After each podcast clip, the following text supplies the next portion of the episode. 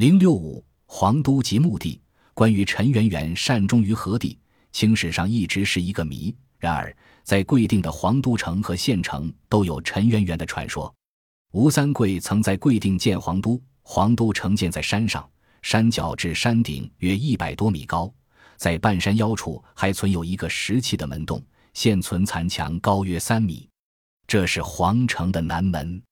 登上皇都城，极目远眺，视野舒然开阔。在皇都城的东面，一条清澈宽阔的大河呈 S 形向南流去，河岸是一马平川的千亩良田，金色的稻穗在阳光的照映下显得丰美而壮观。整个地理环境给人一种天人合一的感觉，使整座皇都城显现出一种王者之气。由于历经数百年风雨。皇都成年久坍塌残缺，但现还残留有三米高的南城门石洞门一个，以及城墙内四周都还依稀可见满山的城墙断垣。西边的城墙墙基线保存的还较为完好，均是取用当地山上的山石砌成，墙体九十公分宽，异常坚固。在皇都城的旁边有一座比皇都城稍矮的林山，叫营盘，这是驻军保护皇都的军寨。营盘山另一侧的山下有一个村庄，叫做黄都堡，这是专为黄都城设置的接待站，同野间军事驿站。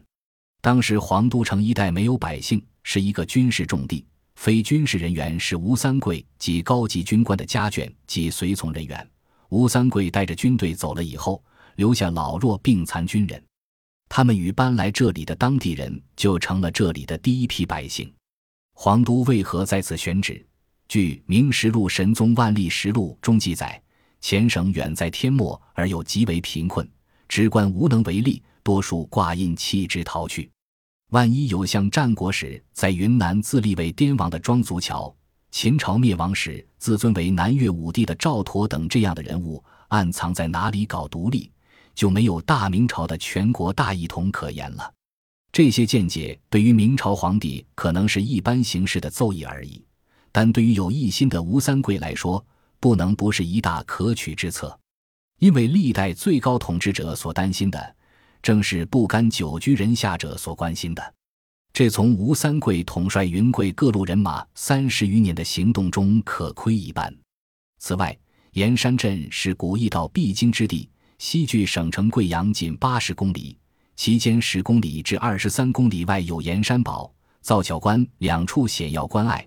南有得封关可守，东有海拔一千三百六十九米的回子洞大山为屏障，且有马坝河隔其间；北有竹林堡及海拔一千三百九十四米的鸡冠坡拱卫尔瓮城河，今名盘江，居其前。黄都城距北面贵定县城三十四公里，南距贵定旧制古城十三公里，故此以得地利。加上山高皇帝远。而明清两朝廷累累派兵镇压苗众，重击金部一族人民，因而使吴三桂可做谦恭，因结天下事，以收买民心而得人和。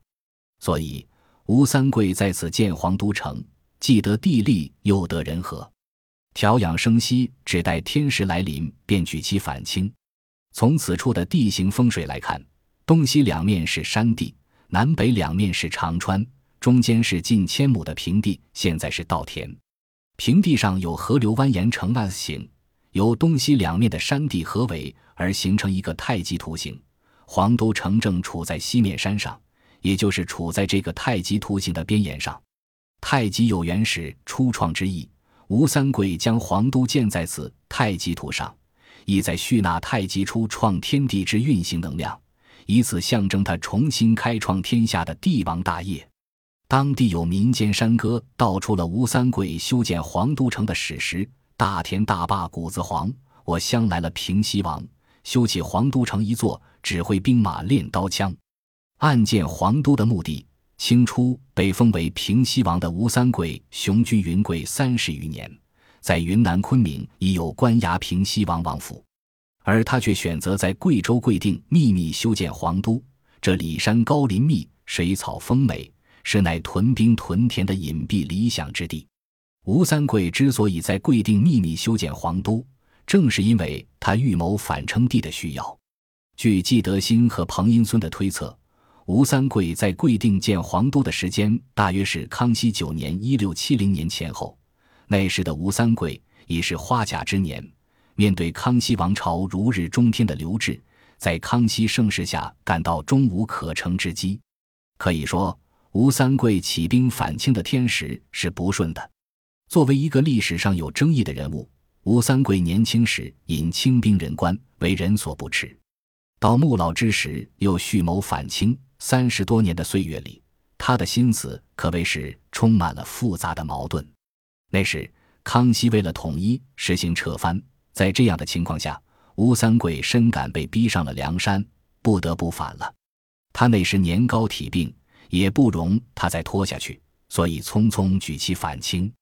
吴三桂的智囊们在贵定的这座皇都城中密谋策划，自立为国号大周，看来也较为仓促。但是吴三桂建立这座皇都城，说明他起兵反清确实也做了充分准备。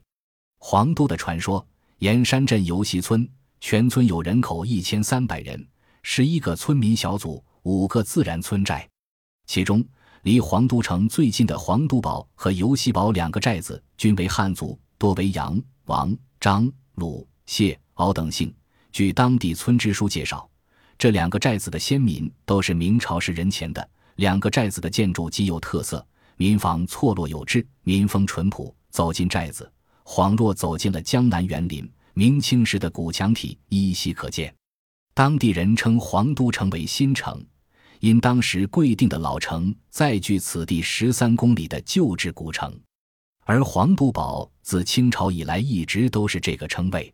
从一代代老人的口述中都有这么一个故事：吴三桂要离开这里时，把当时所拥有的可收人九十五担稻粮的庙田留给了当地人。估计是被留下的老弱病残军人，并嘱咐他们用这些财产办学堂，困难的家庭可以减免费用。现在那里有一所游溪小学，它的前身就是当时的寺庙学堂。后来，人们一直按照吴三桂的意愿办学堂，办学剩余的钱财全部用来建了一座观音庙。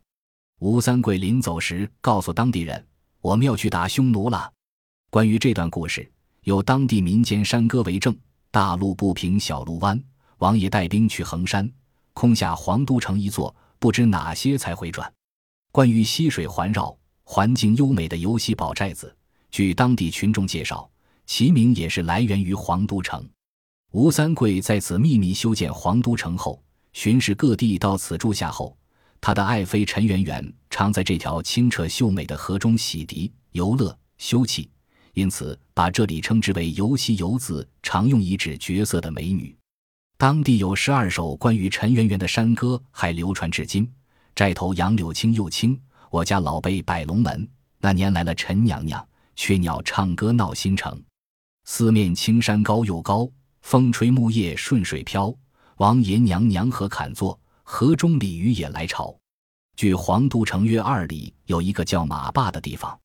据称，马坝是因吴三桂及其部下操练兵马的场地而得名，有当地民谣为证：跑马场中练刀枪，练武射箭到洋洋，练好本事杀鞑子，保得王位久久长。又据黄都城约十里有一个养马寨，据称是吴三桂部队专设喂养和繁殖战马的地方。